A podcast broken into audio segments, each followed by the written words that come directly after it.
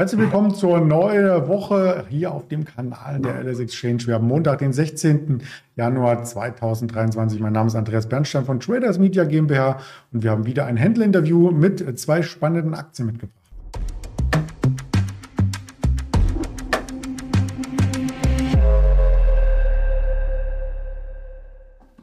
Wie schon in der Vorwoche am Montag wird der Misha mein Gesprächspartner sein. Zuvor noch der Risikohinweis, denn all das, was wir da bieten, ist reine objektive Berichterstattung, keine Handelsempfehlung, keine Anlageberatung.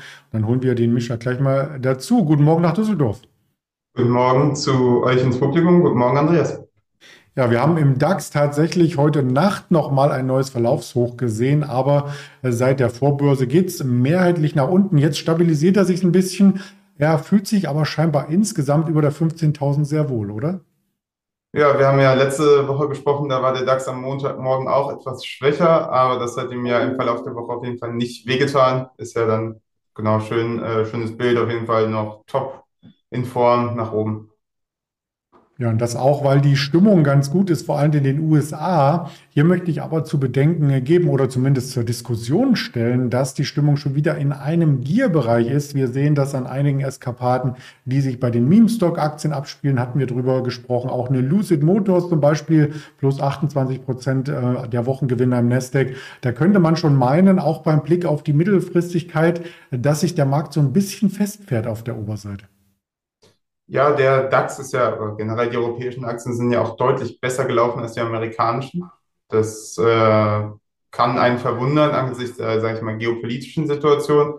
Aber äh, die Verlierer sind in dem Fall die Gewinner. Also diese Jahresauftakt-Rallye hat eben sowohl bei den Einzelwerten als auch bei den gesamten Indizes sehr gut funktioniert. Also wer da, wie du sagst, auf die Verlierer des letzten Jahres gesetzt hat, ob es ein Zalando ist, eine Vonovia, äh, eben die amerikanischen Werte Zillow, äh, sonst was, die sind sehr stark gelaufen und äh, der konnte da auch bis zu 50 Prozent oder sogar mehr Rendite erwirtschaften.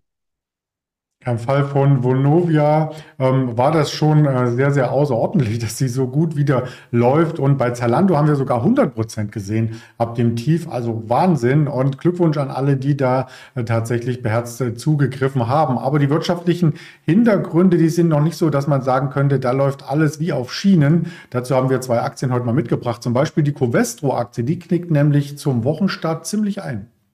Genau, die Covestro ist die erste Aktie des DAXes, die äh, die 2022er Zahlen reportet. Und äh, auf jeden Fall eine Enttäuschung. Also die Zahlen kamen schon, also es sind vorläufige Zahlen, aber die weichen ja im Zweifel sehr wenig von den äh, richtigen Zahlen ab. Und die kamen schon am Freitagabend. Da war die Aktie bei uns an der Börse ungefähr ja, 3% schwächer, also ungefähr 39,60 war, glaube ich, ihr äh, Schlusskurs Freitagabend. Jetzt hat sie sich ungefähr bei 40, ist also eine schöne glatte Markt stabilisiert, äh, was immer noch einem Minus von 1 bis 1,5 Prozent entspricht gegenüber dem Xetra-Schluss um 17,30, gegenüber unserem Schlusskurs äh, von den 39,60, die ich angesprochen habe, ist sie sogar ein Ticken fester wieder. War im Tief allerdings auch bei 38,30 in der Eröffnung, also es ist noch ziemlich volatil und auch sehr geringer Umsatz, das heißt, der Preis ist nicht aussagekräftig um da ein bisschen auf die äh, Daten einzugehen, also der Umsatz war ungefähr wie erwartet bei 18 Milliarden, leicht schwächer, aber nicht der Rede wert. Äh, das EBITDA war nur bei 1,61 Milliarden, wo vorher 1,7 bis 1,8 erwartet wurden. Und das Konzernergebnis, was, glaube ich, der wichtigste Punkt ist, ist bei minus 300 Millionen, äh, während man im Konsensus bei ungefähr 420 Millionen plus gerechnet hat. Das liegt vor allem an Sonderabschreibung äh, einerseits steuerliche Aspekte, andererseits auch das Anlagevermögen von circa 700 Millionen, was auch ungefähr diese Differenz entspricht. Das ist per se für das operative Geschäft kein super schlechtes Zeichen. Der Free Operating Cashflow war sogar mit 130 Millionen besser als erwartet. Allerdings macht das natürlich trotzdem Sorgen für die Dividenden. Also die Abschreibungen sind Stand jetzt mit den vorläufigen Zahlen nicht super gut erklärbar. Und das Geld muss ja irgendwo herkommen, beziehungsweise wenn es eben abgeschrieben werden muss, dann kann vielleicht weniger Dividende gezahlt werden und Covestro ist ja ein Dividendentitel. Das heißt, im Zweifel sinkt das die Attraktivität der Aktie für den vor allem, sag ich mal, langfristigen Investor und daher, wenn man bedenkt, dass die Covestro auch gar nicht so schlecht gelaufen ist die letzten Wochen, könnte das auch zu weiteren Abverkaufen führen. Wenn sie sich wiederum hält, dann ist es auf jeden Fall ein starkes Zeichen für den Markt. Die Dividende wird vierteljährlich übrigens gezahlt, 85 Euro Cent. Und wenn man das wieder hochrechnet auf den Kurs, ist das eine Dividendenrendite von über 8 Prozent. Also da darf man gespannt sein, ob es dabei bleibt. Die ersten Analystenkommentare gibt es auch schon und sogar von US-Banken ähm, obwohl die eigentlich noch schlafen. Aber da gibt es ja auch europäische Abteilungen. JP Morgan sagt halten und äh, senkte das Kurzziel auf 38 Euro. Da waren wir heute Morgen schon fast. Und äh, die Otto BHF senkt auch das Kurzziel sogar auf 33 Euro neutral. Das haben wir hier quasi mitgebracht. Und als ob es nicht schon schlimm genug wäre, noch eine zweite Aktie, die ein wenig leidet. Und zwar ist das die ITM äh, Power. Die hat sowieso schon die letzten Monate schwer zu kämpfen gehabt. Ja, genau. Das ist für die, die es nicht kennen, ein Small Cap bis Mid Cap äh, aus dem Wasserstoffsektor. Ähm, und die haben ihm äh, eine Gewinnwarnung heute gebracht, wie der äh, Chart sehr schön zeigt, äh, dann auch relativ drastisch zu, bis zu 20 Prozent eingebrochen. Vorhin wurde das Bild geschossen mit 1,6. Ich glaube, als ich gerade zum Video hier rübergegangen bin, war es 1,04 Euro. Äh, also doch deutlich schwächer als der Schlusskurs bei 1,18. Die hatten letztes Mal im November schon mal eine Gewinnwarnung. Da ist die Aktie sogar auf, ich glaube, das Tief lag ungefähr bei paar 80 Cent äh, eingebrochen. Und wenn man den Chartverlauf ansieht, natürlich ein Totalverlust in den letzten paar Jahren. Äh, das trifft zwar auf viele Aktien des Wasserstoffsektors zu, aber so extrem wie bei ITM Power war es selten.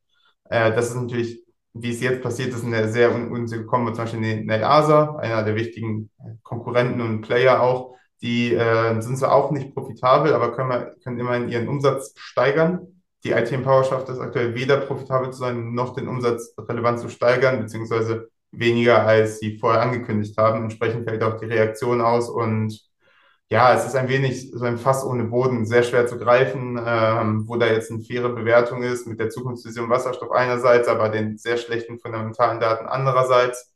Also ich äh, würde da auf jeden Fall vorsichtig sein. Ja, letzten Endes geht es ja auch äh, darum, äh, genug Geld zu haben, um die Technologie weiterzuentwickeln. Und da kann auch das ein oder andere Unternehmen ähm, irgendwann zum Scheitern verurteilt sein. Wir wollen den Teufel nicht an die Wand machen, wie man so schön sagt, sondern uns auch genau. noch auf die großen Unternehmen konzentrieren. Da haben wir tatsächlich dann am morgigen Tag heute ist nämlich Feiertag, Martin Luther King Geburtstag in den USA.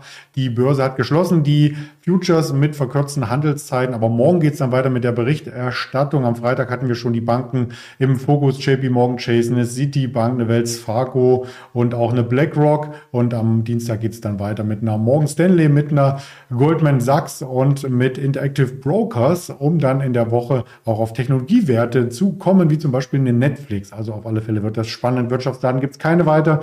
Die hatten wir heute Morgen schon mit den Großhandelspreisen aus Deutschland. Und in Davos ist das Weltwirtschaftsforum. Vielleicht gibt es da noch ein paar interessante News, die wir dann entsprechend zur Verfügung stellen auf den Social Media Kanälen. Ganz lieben Dank, äh, Misha. Und dann vielleicht sehen wir uns nächsten Montag wieder. Ja, vielleicht. Mal sehen. Ich wünsche euch und dir einen schönen Tag. Danke dir auch. Bis dann. Ciao.